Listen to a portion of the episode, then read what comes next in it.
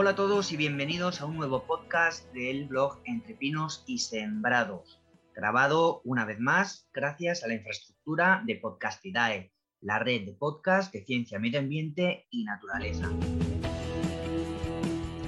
En esta ocasión nos volvemos a juntar para realizar una nueva tertulia sobre los agroquímicos, los fitosanitarios. ¿Qué son? ¿Para qué sirven? Qué impacto tienen en el medio ambiente y si realmente son nocivos para nuestra salud. Eh, están en la tertulia, como siempre, Josep Melero, biólogo. ¿Qué tal, Josep? Muy bien, muy bien. ¿Qué, tal? Eh, Jorge Falagán, también biólogo. Hola, muy buenas. Y Xavier González, veterinario de fauna salvaje. Xavi, ¿qué tal? Buenas tardes. ¿Qué hay? ¿Qué tal? Bueno, pues como os comentaba, eh, vamos a hablar de los agroquímicos. Los agroquímicos, simplificándolo mucho, pero por hacer una pequeña introducción y por poner un poquito en situación a, la gente que, quiera conocer un poquito más sobre el tema, son unos productos químicos que se usan en agricultura. Productos tales como herbicidas, fungicidas, insecticidas o nematicidas, que son los que se usan contra los nematodos como las lombrices. Normalmente pueden ser de carácter mineral, biológico como el compost o estercol, o de síntesis química, como el conocido glifosato. En algunos casos se aplican preventivamente para evitar la aparición de la plaga, en otros a raíz de la aparición de la plaga y antes de que alcance el umbral del daño económico, que es el momento a partir del cual se generan pérdidas en el cultivo, o se aplican posteriormente a la recogida de la cosecha, como es el caso de las frutas y de los cereales, donde bueno, se utiliza para prevenir principalmente que salgan hongos. Estos fitosanitarios suelen ser absorbidos por la cosecha o quedar en la superficie de la planta. por ejemplo, si nos comemos una fruta directamente sin, lavarla, podemos estar ingiriendo este tipo de sustancias. Y, es lo que vamos a analizar en la tertulia de hoy. Realmente la, aplicación de estos productos eh, puede ser tanto sobre las semillas como las hojas, como las plantas enteras. Cada uno tiene su, su qué y su aplicación. ¿Alguno de vosotros quiere comenzar?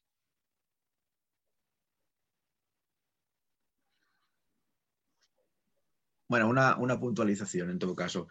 Eh, hay algunos, algunos de estos productos que se llaman sistémicos y entonces estos sí que penetran dentro de la planta y toda la planta contiene dentro de, su cuerpo la sustancia activa. Entonces cualquier animal que se consuma la planta lo consume. No es suficiente con lavarlo porque no es exterior, es interior y otros que son de contacto, que son los que tú estabas comentando, que son los que están sobre la planta, y entonces, eh, pues eh, también te, puedes contaminar comiéndola, evidentemente, pero con el simple contacto ya también eh, podrías adquirir el producto.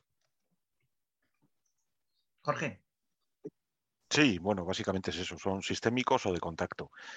Eh, hay, una, cuestión que, a mí siempre me gusta señalar en este sentido de los agroquímicos o fitosanitarios, que es un, digamos, un, lavado de, la terminología. ¿no? En realidad, a mí me gusta llamarlos biocidas, porque lo que hacen es matar, matar cosas, bien sea matar plantas, bien sea matar animales, con una finalidad generalmente un carácter económico, ¿no? O sea, siempre pues van en el sentido de un aumento en la producción, que no haya un daño en aquellos, sobre todo vegetales, que vamos a, consumir.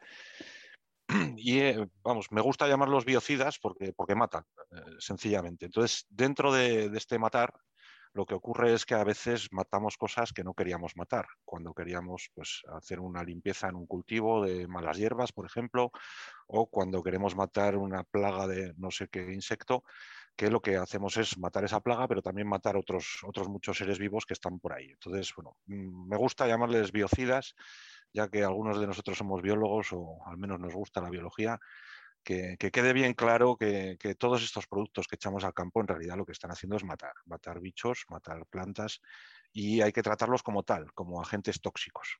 Sí, yo, yo coincido contigo, Jorge, que realmente es un lavado comercial de, la imagen del nombre, porque si tú a alguien le dices que está ingiriendo directamente un insecticida, obviamente se le van a poner los pelos de punta, ¿no? Lo que es eh, todos aquellos mm, FIDAS eh, no vende, ¿no? Entonces se suaviza un poquito con el tema de los fitosanitarios, que suena más, bueno, más correcto, ¿no? Sí, a sanidad, que en realidad no lo es. Y viene a ser lo mismo. Realmente, eh, como he dicho en la presentación, estamos hablando de herbicidas, fungicidas, insecticidas y nematicidas. Eh, si tú a alguien le dices, como he comentado, que está ingiriendo eh, un insecticida, te va a decir que no. Pero si dices un fitosanitario, a lo mejor hasta se siente como incluso protegido de lo que come. Xavi. Sí, yo es que con lo que tengo más experiencias con el uso desviado de estos productos. Es decir, eh, la mayoría de los productos que podían tener un efecto agudo sobre vertebrados han sido prohibidos en la actualidad, los organofosfóricos y carbamatos, que eran insecticidas sistémicos y que eran de estos que, la planta los absorbe. Entonces, estos productos empleados con un alto grado de pureza, no, no, no echados sobre la planta, sino empleados para cebos envenenados, han tenido un éxito rotundo desde hace décadas, cuando la estricnina dejó de ser mm, de tener un efecto deseable, porque matar depredadores ya no era premiado, sino que era castigado y esas mortandades masivas que provoca la estricnina en cadena, pues ya no venían bien, se empezaron a usar este tipo de productos, de organofosfóricos y carbamatos, que eran desviados de cultivo de cítricos, cultivo de algodón, etcétera. Entonces son unos productos que, bueno, son eh, tóxicos por ingestión, por inhalación, por incluso por contacto directo. Y la pena de estos productos es que su uso desviado como cebo se puso muy de moda y que todavía, aunque están prohibidos para su uso en la agricultura, pues hay mucha gente que conserva stocks, porque hay que, bueno, hay que decir que se venden en cantidades industriales. O sea, la, lata de 25 kilos de Aldicar, eh, con eso tienes para envenenar una población de 5.000 habitantes, ¿no? Y esto hay gente que todavía lo tiene en casa y con lo que se usa. Yo es con lo que tengo más, más experiencia, no tanto con, los, con intoxicaciones por, por los biocidas en sí, sino por ese uso desviado para confeccionar cebos, que desde luego está muy en boga o lo ha estado, ahora bastante en Aragón en concreto ha bajado menos el uso, pero se sigue viendo. Josep, ¿querías aportar algo? no, no, ahora ya no, no, era más o menos lo que ha comentado Xavi. Había, a ver, eh, realmente, en teoría, vamos a decirlo así, el uso que se hace es para, preservar las, cosechas. ¿no? Eh, según se dice, entre un 10 y un 15% de los productos cosechados se pierden debido a plagas de insectos, hongos, ácaros mm, y similares.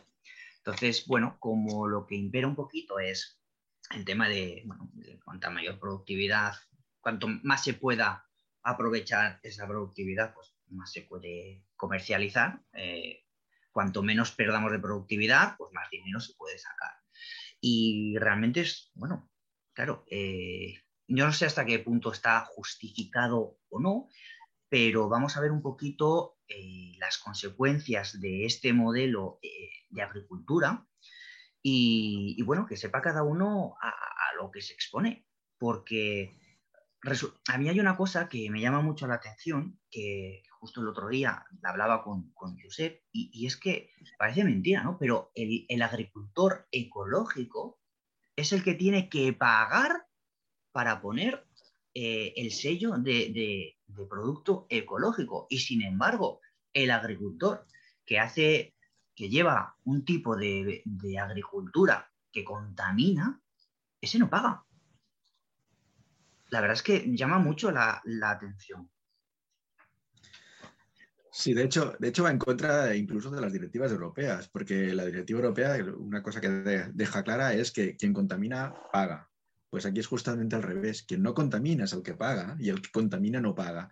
Es un, poco un contrasentido. El problema es que eh, las certificaciones las hacen empresas privadas que cobran y incluso cuando las hacen las administraciones a través de una empresa privada y no lo, no lo subvenciona la administración y por tanto el, productor es el que tiene que pagar el servicio de la certificación.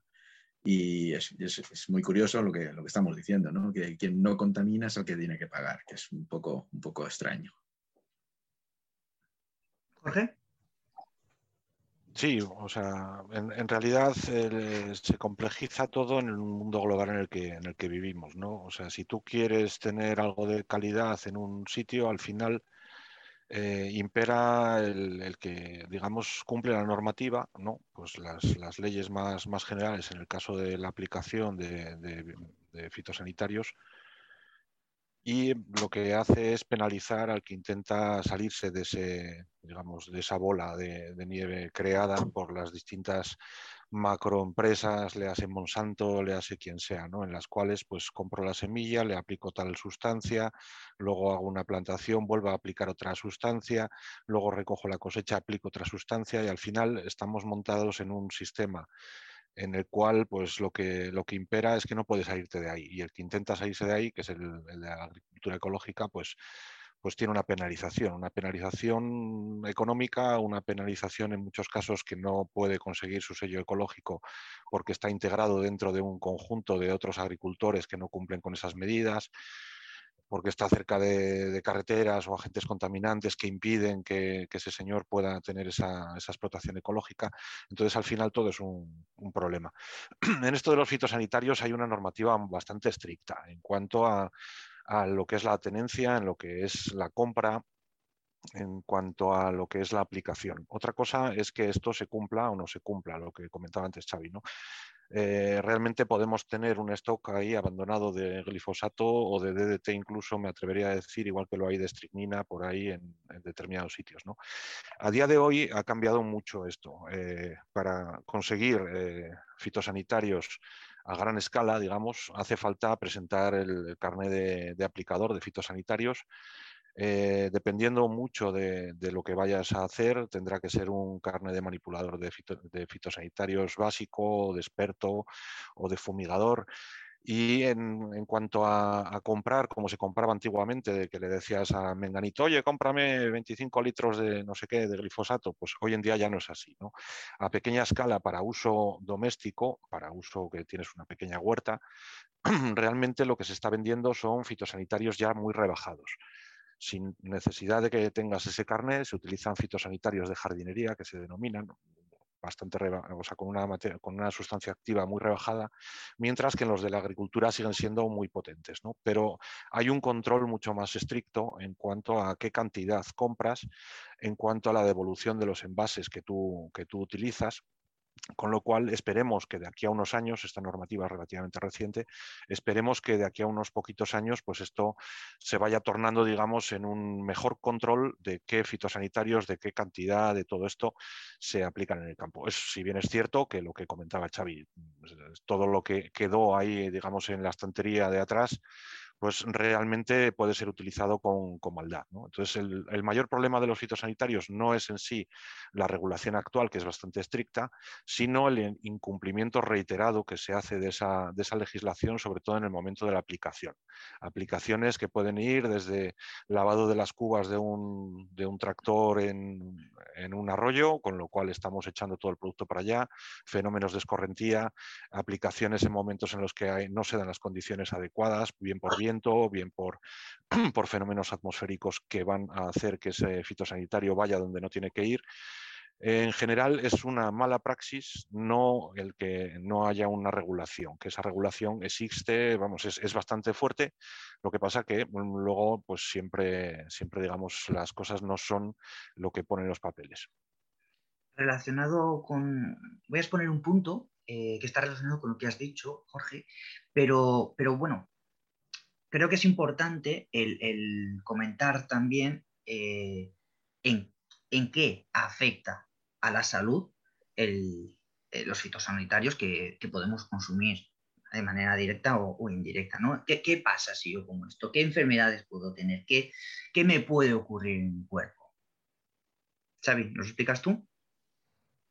Bueno, a ver, es que hay que distinguir, por un lado están los, antiguos fitosanitarios más efectivos, estos que he comentado antes, organofosfóricos y carbomatos, que ahora están prohibidos, tenían un efecto agudo. El efecto tan agudo que si una persona sin, protección en las manos, que no tiene que ser guantes de látex, porque incluso potencian la actividad, eh, toca un aldicarbo, un carbofurano en su forma más, más pura, puede llegar a morir, simplemente por lo que atraviesa por contacto a través de la piel. Entonces esto ahora está muy abandonado. Y ahora lo que tenemos son unos unos productos que eh, de forma aguda no, causan toxicidad apenas, o lo causan en, dosis muy altas. Por ejemplo, el glifosato a raíz de un caso que hemos tenido recientemente, pues estuve buscando bibliografía y el glifosato, la dosis letal para una codorniz de California, por ejemplo, o para una rata, son entre 4,6 y 5 gramos por kilo de peso. Es una barbaridad, porque aldicar, carbofurano y estas cosas están del orden de miligramos kilo, pero muy, muy bajo, ¿no? Entonces, sin embargo, estos productos nuevos lo que sí que tienen es una altísima persistencia. Menos quizá los de ahora, pero más el DDT, el archiconocido DDT. Entonces, el problema que tenemos ahí es que con DDT, a pesar de que ya prohibido muchos años, tenemos efectos a muy largo plazo porque es un producto que una vez en el, en el medio, pues tarda muchos años en degradarse. Hemos tenido casos en, aquí en, la provincia de Zaragoza, en Los Fallos, una pareja de gallina perdicera, que fracasaba la apuesta todos los años durante 11 años. Se hicieron análisis de los huevos fallidos en tres ocasiones, con cinco años de separación, y en los tres salieron eh, cantidades de DDE, que es un metabolito del DDT, bastante elevadas que, bueno, que justificaban esa, esa pérdida de los huevos. En cuanto esa hembra de la pareja murió, vino una hembra nueva y a partir de ahí la pareja se está reproduciendo con éxito. ¿Esto qué quiere decir? Que un individuo que ha tenido contacto con DDT y lo ha acumulado en sus tejidos, en su tejido adiposo en este caso, eh, a lo largo de su vida puede llegar a causar la infertilidad a la hora de, poner los huevos. En el caso de un ave, pues como es, es liposoluble, eh, pasa a través de la grasa al vitelo, a la yema del huevo, el momento en que éste se forma, y este animal queda infértil de por vida. Esto yo no sé si llevado a los humanos, no tengo ni idea de qué puede causar la acumulación de estos productos, pero seguramente no sé si está tan estudiado y no sé lo que, lo que puede ocurrir. Sí que sé que hay casos como el glifosato, al que se ha achacado pues, un, efecto cancerígeno a largo plazo, pero sabemos que los efectos cancerígenos son extremadamente difíciles de, de, demostrar. Son siempre efectos estocásticos, no son efectos de yo consumo tal dosis y contraigo la enfermedad. Entonces, bueno, incluso con el tabaco no hay nadie que demuestre ahora mismo que fumando mucho puedes coger un cáncer. Por eso es un riesgo, sabemos que hay un riesgo más elevado, pero no puede demostrar una relación causa-efecto. Entonces, ahí tampoco nos podemos mojar mucho. Josep, ¿querías aportar? Sí, bueno, en el caso de los mamíferos, lo, por ejemplo, lo que se ha visto con los cetáceos, en el caso de DDT que estaba comentando Xavi, es que las, las hembras, por ejemplo, concentraban mucho menos DDT que los machos porque eh, como es liposoluble, eh, se disolvían las grasas de la leche y la madre lo pasaba a la cría cuando lo daba de, amamantar. Con lo cual, eh, la concentración bajaba en la, madre, pero porque se la pasaba a la cría. O sea que, de hecho, no, no, no, es ninguna ventaja. ¿no? Pero bueno, eso también se comprobó en personas. en Suecia, que se hicieron bastantes análisis sobre el tema, sí que se vio que la leche humana tenía DDT, contenía DDT, cuando la, aplicación era máxima. Pero lo que también estaba comentando antes Xavi, que la persistencia, eh, creo que fue eh, Ecologistas en Acción que analizó agua de, los ríos de, toda la península y, sobre, no era el de tener en este caso, sino sobre el lindano y continuaba saliendo el lindano en, en todos los ríos que analizaron. En todos seguía saliendo el lindano y está prohibido hace ya muchos años, muchos, muchos años. Con lo cual, pues estos productos tan, tan persistentes son, son bueno, de una, durada, duración enorme ¿no? y, sus efectos son a muy largo plazo. El DDT es cierto que está prohibido ya aquí, pero se sigue utilizando en, en, África, por ejemplo, porque sigue siendo el sistema más eficaz contra los mosquitos y como la malaria sigue siendo la enfermedad que más muertes causa en la humanidad, sigue utilizando DDT. O sea que el DDT no nos vamos a deshacer, de él tan fácilmente. Y, bueno, ya, ya que he dicho África, pues eso también vale la pena comentarlo porque lo que decía un poquito antes eh, eh, Jorge, ¿no?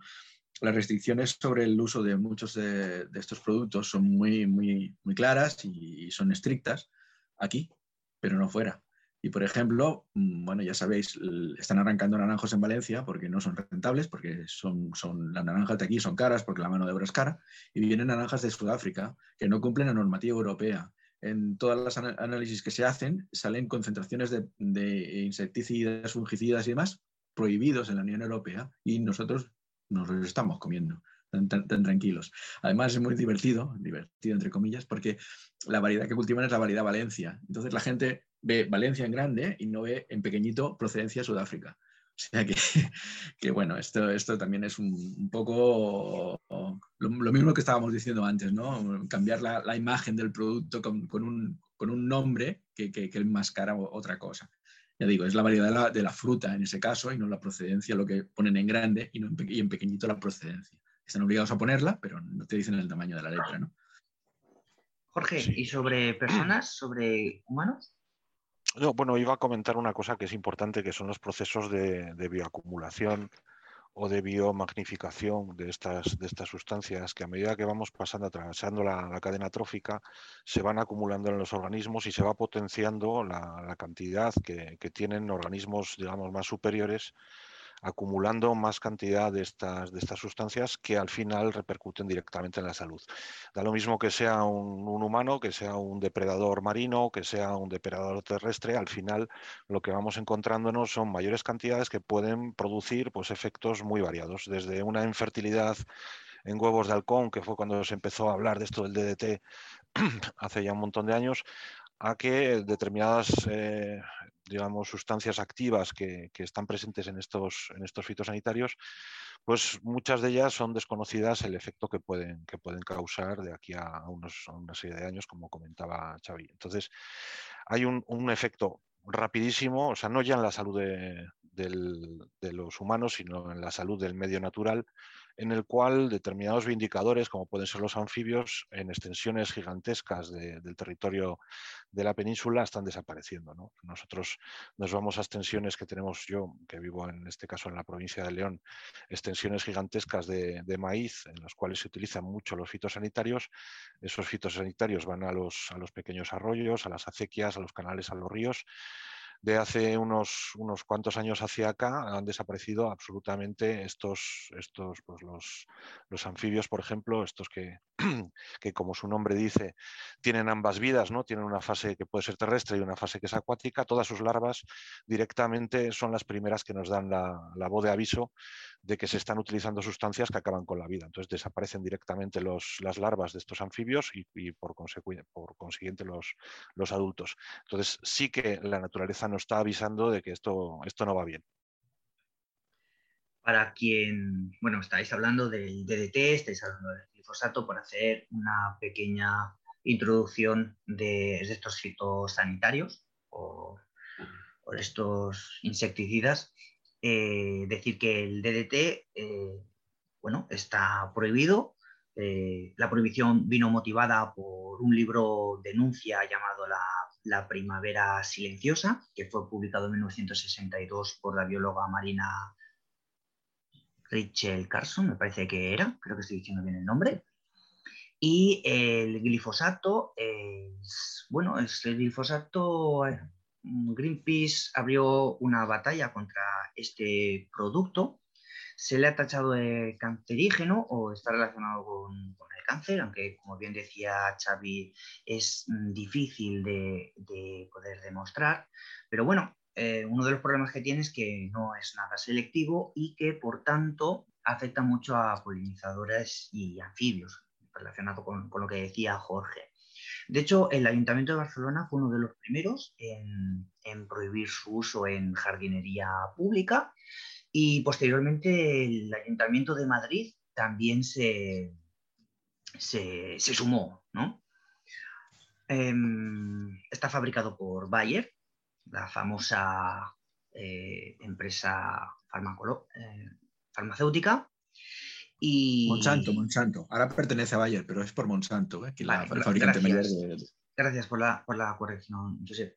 Y, bueno, y a nivel de salud, muchos de estos productos, eh, el problema es que contienen disruptores endocrinos, que son unos químicos capaces de enmascarar nuestras hormonas y por tanto alterar el correcto funcionamiento de nuestro organismo, afectando de esta forma a, nuestra salud. Claro, eh, relacionado con lo que decía Jorge de la, regulación que hay, relacionado con el tema del consumo que decía yo, o, del tema de la importación que decía Josep, es que yo como consumidor, a mí me gustaría que, en vez de que el, el agricultor ecológico tenga que pagar por una etiqueta que diga agricultura ecológica, eh, a mí lo que me gustaría es tener una etiqueta y saber con qué productos de este tipo ha sido tratado lo que yo voy a comerme.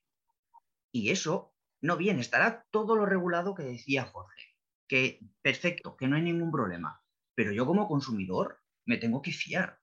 No hay ningún etiquetado que a mí me explique lo que estoy consumiendo, cómo ha sido tratado, pero es más, es que eh, si, si viene de fuera de la Unión Europea, es que ni siquiera, yo no sé ni siquiera si se puede saber. Porque hay un detalle importante, no hay, hay una diferencia de criterios a nivel mundial eh, increíble. Entonces, hay un concepto que se llama tolerancia en las importaciones y es que esos rangos de productos que vienen importados, esos valores pueden ser diferentes a los valores que se regulan aquí en España. Con lo cual, puedo estar ingiriendo algo que, unos valores que realmente eh, en mi país no son aceptados. ¿Es a lo que te referías, Josep? Sí que me refería a eso, eso. Lo que pasa es que en principio eh, lo que se importa debería cumplir la normativa. Otra cosa es que la cumpla y que se analice, porque claro, es imposible analizar todo lo que llega, ¿no? Y, se cuelan muchas cosas. Por eso de vez en cuando eh, se hacen algunas analíticas al azar y se encuentra lo que se encuentra. Muchos de los pesticidas prohibidos aquí y se están vendiendo estos productos. Pero bueno, eso es, eh, la, famosa picaresca que no la tenemos solo nosotros, la tiene todo el mundo, ¿no? O sea, eh, bueno, pueden producir más de esa manera en algunos casos, que tampoco está tan claro, ¿eh? Sí, pero los, valores límites eh, muchas veces no coinciden con los de la Unión Europea. Y tú te comes un kiwi que viene del continente americano. Te digo el kiwi, como puede ser el paraguayo, como puede ser el aguacate, ahora, ahora se están cultivando aguacates aquí en, España, que eso ya también es una especie exótica, bla, bla, bla, que está para otra tertulia, pero claro, eh, la trazabilidad, si ya cuesta la trazabilidad del tratamiento de ese producto aquí en España, si viene de fuera, ¿qué, me estoy, qué estoy comiendo yo? Bueno, en, realidad sí que hay ese control y esa fiscalización. ¿eh? tampoco hay que ser unos exagerados en el sentido de que sí que se controla y sí que se fiscaliza. ¿Qué sucede? Pues lo que comentaba ahora mismo Josep, que, pues que sí que hay una picaresca y que obviamente la gente pues antes de tirar un, producto, lo que hace es comercializarlo. Os pongo un ejemplo. Si una, eh, yo qué sé, el, cultivo que sea, unas lechugas, tienen un tiempo de espera después de un tratamiento de tres días o de cinco días, pues si la lechuga está grande, lo que hacen es cortarla y llevarla al mercado. Yo lo que sí he visto y lo que sí que ven estos agentes fiscalizadores que analizan la cantidad de sustancias eh, biocidas que tienen los alimentos, es que en muchos casos una gran cadena, muchas veces, al contrario de lo que se, de lo que se cree, estamos comiendo alimentos eh, mucho más controlados que lo que comemos, por ejemplo, en un mercado. Eh, suena raro y, todos pensamos que cuando me voy al pequeño mercado de aquí de, la ciudad o del pueblo, estoy comiendo productos mucho más sanos. En ocasiones esos productos no tienen ningún tipo de, garantía de que no haya tenido una aplicación de un fitosanitario cinco días antes. Entonces hay que dejarse un poco, digamos, de, de, ser pamplineros en el sentido de, no, bueno, todo lo que como en el mercado es, rico y es no sé qué. Yo aquí sé de gente que vende en el mercado y riega con agua residual. O sé de gente que no respeta estos, estos tiempos de espera desde que, se, desde que se aplica el tratamiento hasta que se lleva al, consumidor. Entonces, realmente estamos indefensos en cuanto a que mm, no sabemos la ciencia cierta qué es lo que está sucediendo con, los alimentos. Lo sabemos en, muchos, o sea, en mucha mayor, medida en, determinadas cadenas. No estoy con ello defendiendo la alimentación en, cadenas, ni muchísimo menos. ¿eh? Pero sí que es cierto que les hacen más controles que a pequeña escala. ¿Qué podemos hacer nosotros como consumidores? Bueno, pues intentar cerciorarnos de a quién le compramos. Yo cuando si voy al mercado sé determinados eh, agricultores que sé que cumplen la normativa, pues lo sé, pues bien porque son amigos, bien porque son conocidos y al final acabas sabiendo a quién le estás comprando qué producto y qué ha hecho él con ese producto. Es que es curioso, ¿eh? porque realmente la mayoría de los, de los productos que, que tenemos a nuestro alrededor. Estaba pensando, es que estaba pensando ahora en el tomate.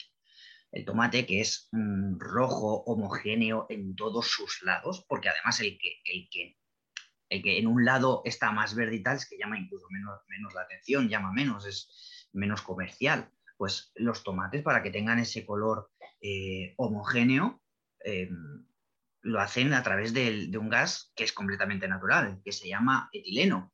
Y es lo que adquiere esa coloración homogénea, pero no deja de ser una manipulación artificial, aunque sea con algo natural, ¿eh? pero, pero no es la coloración propia del, del, del tomate. Yo tengo una anécdota muy curiosa que no sé si conocéis. Igual conocéis o suenan los tomates RAF. La variedad RAF, esta que la gente dice, esto, es, esto, es, una maravilla, esto es no sé qué. Bueno, RAF lo que significa es resistente a fusarium. Fusarium es una enfermedad que se da mucho en los invernaderos. Entonces, bueno, pues es, tiene, es un tomate modificado para que resista a esa enfermedad en el, suelo del invernadero para que salgan esos tomates magníficos. Entonces, cuando hablamos de un tomate RAF pensando que es una variedad cojoplástica, en realidad lo que estamos haciendo es ingerir un tomate pues, sin más, simplón desde mi punto de vista y modificado. Entonces, a veces nos dejamos llevar, lo que estabas comentando, Víctor, por la apariencia de los alimentos, por cuestiones que seguramente las propiedades organolépticas de un tomate criado en una huerta casera y un no sé qué, pues no tiene nada que ver con un RAF, no tiene nada que ver que esté rojo por un lado y verde por el otro, en esas propiedades que realmente serían las que deberíamos de fijarnos. Pero eh, digamos que como sociedad lo hemos montado así o está montado así, ¿no? Todo entra por la vista y, nos da un poco igual luego el, el que sepa mejor o peor. La inmensa mayoría de todos estos productos lo que se busca es que sean inmaculados. Mirar, por ejemplo, en el caso actual con los, eh, con los con los plátanos de Canarias, ¿no? Pues que, estén, digamos, estropeados un poquito por la ceniza del volcán, pues realmente no debería de, afectarnos en absoluto, solo es la envoltura que está ligeramente dañada. Pero eh, somos así como sociedad de consumo. De hecho, eh, está relacionado. El salmón de piscifactoría no es de color rosa el hecho de que sea de color rosa el, salmón es por, la alimentación de los crustáceos que tienen los salmones en el norte de Europa, pero es, adquieren ese tinte, ¿no? A través del metabolismo, Pero ah, los salmones de piscifactoría los alimentan con pienso y por tanto la coloración propia del salmón de piscifactoría es gris. Pero como ese gris no vendería para, si quieres vender un salmón y lo ves de color gris, eso no vendería. Lo que hacen es echarle colorante al alimento para que absorban y parezcan rosados cuando no, no es realmente. Eso, eso lo hacen en el atún. En el, salmón en realidad echan piensos con mucho crustáceo y adquieren esa tonalidad. Es lo mismo que en la trucha arcoiris de piscifactoría, que te venden trucha asalmonada, que llaman. Lo único es que le dan mayor proporción de crustáceos y el color de la carne cambia de color. O sea, no. De hecho, hay paletas de colores y se vende en función a, las paletas de, colores. Eso si buscáis en, Google paleta de color eh, venta de salmón, veréis que es como las paletas de colores de los, de los pintores y, tú ves según el, el color más rosado y tal, pues tiene un precio, tiene otro no podemos eh, tampoco dejar de, tratar un tema que es importante, que es cómo afectan estos productos químicos al suelo o, a otros organismos, ¿no? Porque ella comentaba que, por ejemplo, el glifosato, uno de los problemas que tiene es que no es nada selectivo. Y ahí caen eh, todo tipo de bichos.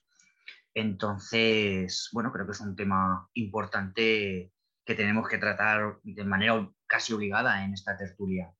Josep, cuéntanos. Bueno, no, bueno, de lo que se habla mucho ahora, por ejemplo, son de, todos los derivados de las piritrinas y el efecto que tienen sobre los insectos y, sobre la, polinización. Y eso es una cosa pues, muy, muy importante. No, sé si habéis oído hablar, seguro que sí, del, del efecto parabrisas, ¿no? de que hace unos años, cuando circulabas en coche, cada poco rato tenías que pararte a limpiar el parabrisas porque estaba lleno de insectos achafados, ¿no? Y eso ahora no pasa, ahora puedes irte de Barcelona a Vigo y, tienes que parar a repostar, pero no a limpiar el vidrio porque esté lleno de insectos, ¿no? eh, eh, estamos perdiendo una biomasa impresionante de, insectos y pensad que los insectos al fin y al cabo están en la, base de la, cadena alimentaria, por tanto si, no hay insectos pues no hay reptiles, no hay anfibios, no hay aves, no hay de todo, ¿no? Sea que eh, estamos atacando la base, la base y, eso es una cosa importante. A mí hay una, hay una imagen, una lámina que la he publicado alguna vez en redes sociales que no recuerdo el autor, ya me perdonaréis, pero que me gusta muchísimo, que es, es un castillo de cartas y en, la base es, eh, son los insectos, en la siguiente, por lo que decía, los anfibios, después las aves, después los mamíferos, y arriba, la carta de, arriba del todo, es un, ser humano diciéndome, diciendo, y, a mí, ¿qué me importa que desaparezca un insecto? Porque te quitan ese insecto y el castillo se puede venir abajo. Y realmente los insectos eh, también pueden actuar como aliados de los agricultores porque realmente es que son unos grandes polinizadores, quizás sea el, servicio ecosistémico más, mm, más famoso de, los insectos, pero, pero ostras, es que, es que arrasan.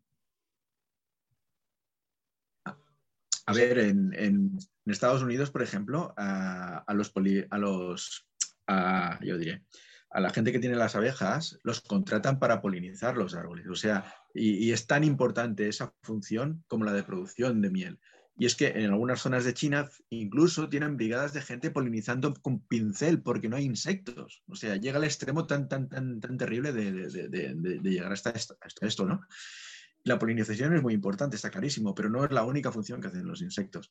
El deshacerse de los excrementos, el, deshacerse de los cadáveres, pues en todo eso intervienen insectos, intervienen crustáceos, intervienen gusanos, intervienen muchos organismos. Estamos rompiendo la base y, todo eso tiene ahí. O sea que, es importantísimo. Xavi, ibas diciendo que sí. Sí, no, sobre los polinizadores es muy curioso saber lo que ocurriría si no hubiera polinizadores en Islandia me sorprendió mucho ver en los invernaderos, que tienen invernaderos con tomates, allí compraban, importaban eh, jambres de abejorros y los soltaban en los invernaderos, porque en Islandia no hay ningún insecto polinizador. Entonces, imaginaos lo que es esto, ¿no? Pero aparte, es que pensar que insectos no solamente son los que polinizan, ni los depredadores de plagas, que son importantísimos también. Sabéis que cuando, por definición, un depredador siempre es más escaso que sus presas. Cuando en el momento que tú aplicas un insecticida, los matas a todos. Las presas tienen una tasa de crecimiento mucho más alta y se van a reproducir antes. Si no tienes los depredadores, va a ser un problema muy grande. Cada vez tendrás que aumentar las dosis del producto, que al final va a repercutir en nuestra salud. Pero es que además de eso tenemos bichos como los colémbolos, como insectos sumamente diminutos que tienen otras funciones en el suelo, como detritívoros, como transformadores de materia orgánica en fertilizante para el suelo. Y todo eso, todo ese equilibrio, todo ese hábitat vivo que es el suelo, nos lo estamos cargando. Y ahí hay un añadido más todavía. Y ahora que está de moda la ciencia ficción pandémica, sabemos que con los residuos de la ganadería y con el abuso que se hace de los antibióticos, tanto en salud humana como en ganadería, estamos echando, eh, eliminamos a través de la orina nosotros y nuestros animales domésticos, nuestros cerdos, hablo de Aragón, la República del Cerdo, es impresionante, pues ahí se están eliminando una cantidad, sí, tenemos 8 millones de cerdos y 1.400.000 habitantes, impresionante. Entonces están eliminando una cantidad de antibióticos al agua que ahora mismo lo que evita que haya una pandemia generalizada por una bacteria súper resistente a antibióticos es que la mayoría de las bacterias patógenas, por definición, se reproducen dentro de organismos y no en el suelo. En el suelo se reproducen las saprófitas.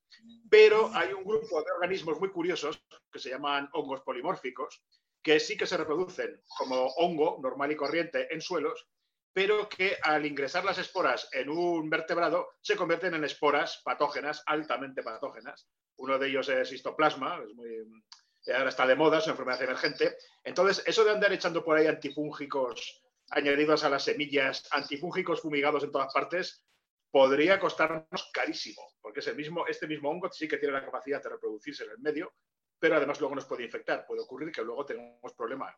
No, no creo que no es por casualidad que sea una enfermedad emergente y, bueno, pues nos puede dar problemas muy serios en el futuro y nadie se lo está planteando. Jorge, has estado muy discreto en este punto y... No, no, estaba sintiendo a, lo que, a lo que estaba diciendo realmente Xavi. Para que la gente lo entienda de una manera muy, muy gráfica, voy a poner un ejemplo para distender un poco la, conversación.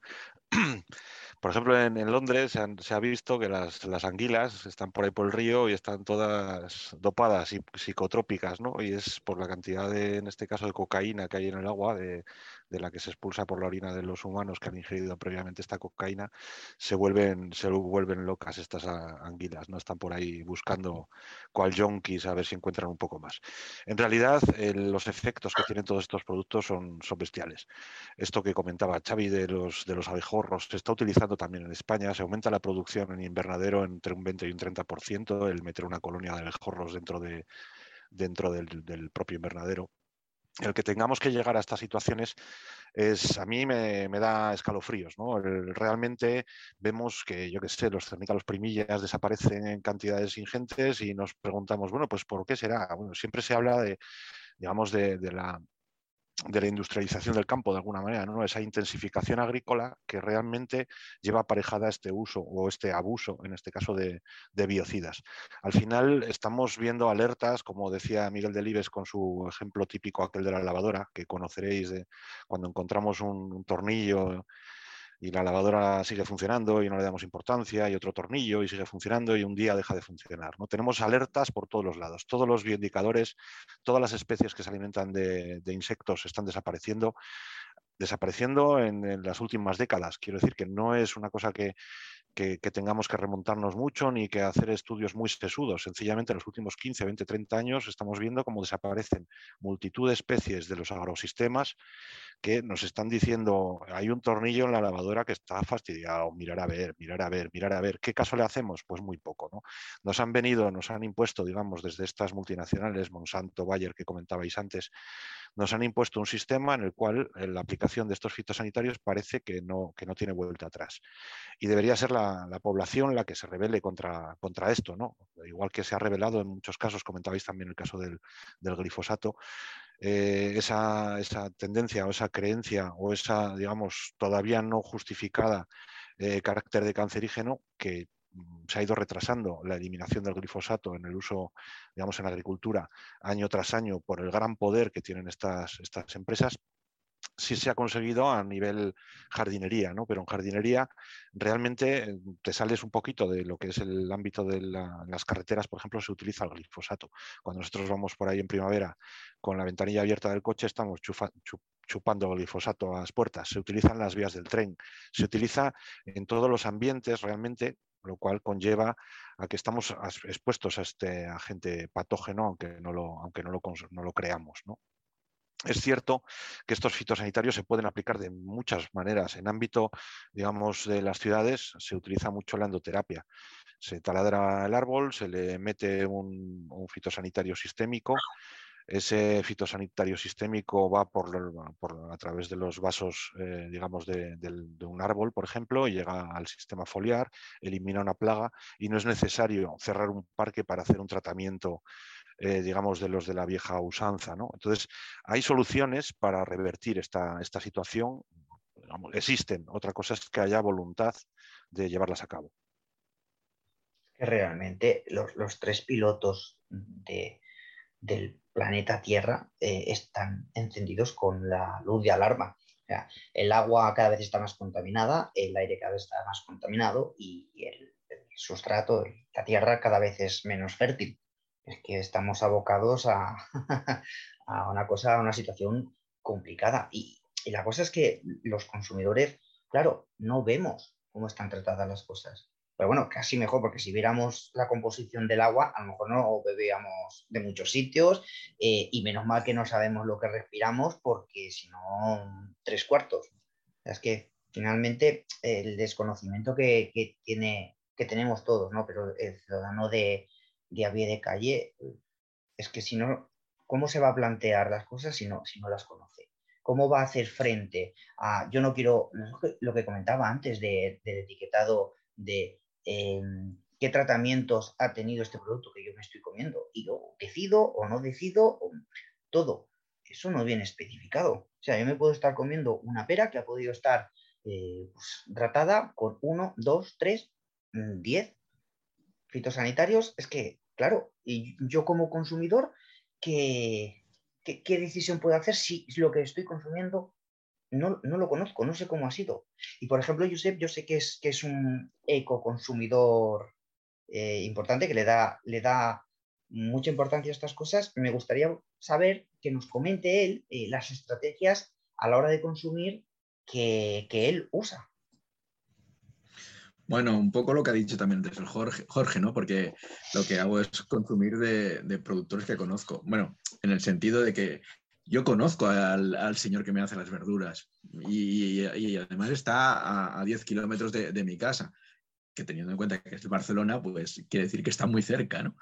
Y, pero, pero eso es lo que teníamos que hacer siempre. A ver, la media de kilómetros que hace un producto hortícola cuando llega a Mercabarna, al distribuidor de la ciudad de Barcelona, es de 5.000 kilómetros. 5.000, la media. O sea, eso es, increíble, es, es, una salvajada. Estamos, estamos comiendo cosas que se producen a muchísima distancia de aquí. Y, claro, entonces no tienes garantías de nada. De todas maneras, yo quería volver otra vez un poco a, no solo a nuestra, salud, que ya hemos hablado bastante, sino insistir un poco más en la salud ambiental de, que provoca eh, el uso de, este, de estos, de estos eh, sustancias. ¿no? Antes a Xavi hablaba de los, de los colémbolos y, los colémbolos y los ácaros, ellos solitos, si los pudiéramos poner en una balanza y en otra balanza todos los animales que viven en el, mismo, en el mismo espacio, los colémbolos pesan más que todos los otros animales juntos. Y eso no te das cuenta, ¿no? Tú piensas en una sabana, los leones, las ceras, los ñus, los elefantes, pues todo eso junto pesa menos que los ácaros y los, los colémbolos que viven en el mismo espacio. Eh, eh, eh, tenemos que ser conscientes que lo verdaderamente importante está ahí. Eso es lo que hace funcionar los ecosistemas. Lo demás, entre comillas, son piezas importantes, sí, pero, pero eh, eh, son minoritarias en, volumen y en peso. Y, bueno, pues pensemos que, eh, un, agricultor tiene un problema y desgraciadamente no tiene la formación, porque las cosas son, como son, la formación necesaria. ¿Y qué pasa? Que, que, va y le pregunta al técnico de la empresa eh, eh, de, productos fitosanitarios que tiene más cerca. Y este señor le recomendará su producto y le dirá que, tiene que hacer tantos tratamientos. Y no será una, decisión profesional, sino comercial y por tanto quien le asesora es un, es un comercial, no es un técnico independiente. Y por tanto mm, están seguro sobretratando los campos. Y eso tiene repercusiones sobre el suelo, tiene repercusiones sobre muchísimas cosas. ¿no? Ahora, encontrarte una lombriz en un campo de cultivo, tú vas a una huerta de alrededor de, una gran ciudad y, buscas lombrices y no las encuentras. Es que ni las hay. Ni las hay.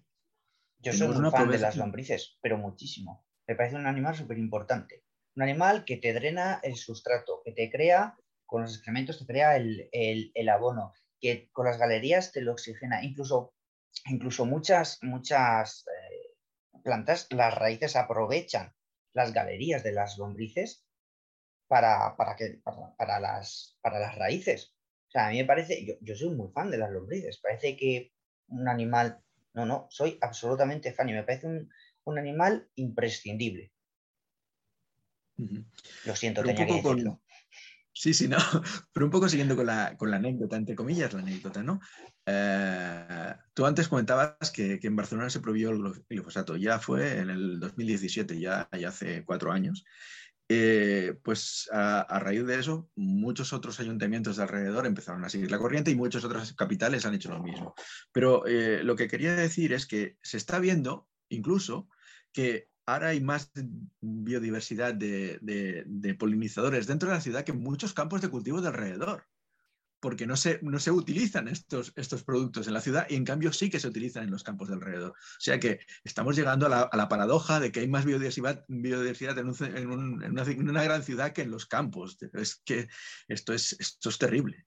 No sé cómo lo veis, pero yo lo veo muy mal. no sé. Xavi, tú sé que estás igual de espantado que yo sé. Sí, sí, no, es que es cierto. Es que al final yo, como me planteo, con estas cosas que se hacen en concreto en el Ayuntamiento de Barcelona, con esto de naturalizar balsas de anfibios, de todas estas cosas de prohibir ciertos productos, eh, zonas de, anidamiento para determinadas especies, es que al final es así. No tendrás que irte al campo a ver bichos, tendrás que ir a la ciudad a ver bichos. Porque realmente los paisajes agrícolas cada vez se parecen más al Sahara, pero con unas hierbas puestas ahí que consumimos nosotros, ¿no? es alucinante. O sea, llegamos a un momento en el que todo lo que no produce se, eh, elimina. Entonces, bueno. Xavi, te perdemos. lo que Xavi, te perdemos. Entre comillas. No, Xavi, te estamos perdiendo. Xavi se ha ido a cenar. No sabía cómo hacerlo y se ha ido a cenar.